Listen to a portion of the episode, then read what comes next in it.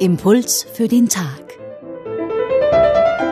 Diese Woche mit Christine Hubka, Autorin, Gefängnisseelsorgerin und evangelische Pfarrerin im Ruhestand. Im heutigen Evangelium erzählt Jesus seinen Jüngern eine Geschichte, ein Gleichnis. Zehn Jungfrauen warten auf ihren Bräutigam. Alle haben Lampen mit, fünf davon auch zusätzlich Öl. Dann kommt der Moment, als sie mitten in der Nacht den Ruf hören, der Bräutigam kommt. Fünf der Jungfrauen aber fehlt das Öl für die Lampen. So bitten sie die anderen Frauen um etwas Öl und bekommen keines, werden zum Händler geschickt. Was will uns Jesus damit sagen? Dass Teilen nicht immer eine gute Sache ist? Jesus hat hier eine Geschichte erfunden, die unglaublich hart klingt. Teilen ist in dieser Geschichte tatsächlich keine Tugend. Jede der jungen Frauen schaut auf sich selbst.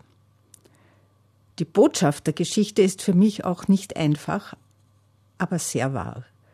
Niemand kann sich vertreten lassen. Im Glauben, im Lieben, im Sterben. Ich kann für niemanden anderen glauben.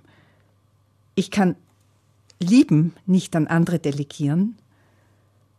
Und auch im Sterben kann mir zwar jemand die Hand halten, aber die Aufgabe zu sterben muss ich ganz allein erledigen. Hier endet die Geschichte von Jesus. Ich spinne sie weiter. Selbstverständlich können wir einander in guten Zeiten zeigen, wo das Öl für diese Lampen zu bekommen ist. Wir können einander also lange bevor die kritische Stunde schlägt, hilfreich zur Seite stehen, so dass auch im Ernstfall das Öl in unseren Lampen nicht ausgeht.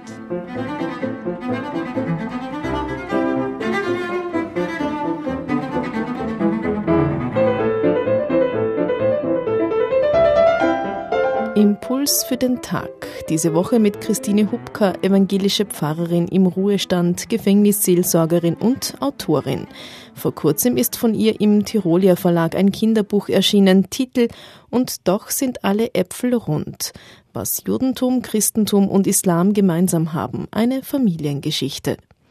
Wenn Sie die Bibelstelle von heute nachlesen wollen, sie steht im Matthäusevangelium Kapitel 25, die Verse 1 bis 13.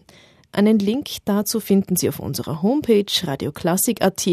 Dort können Sie den Impuls für den Tag auch nachhören.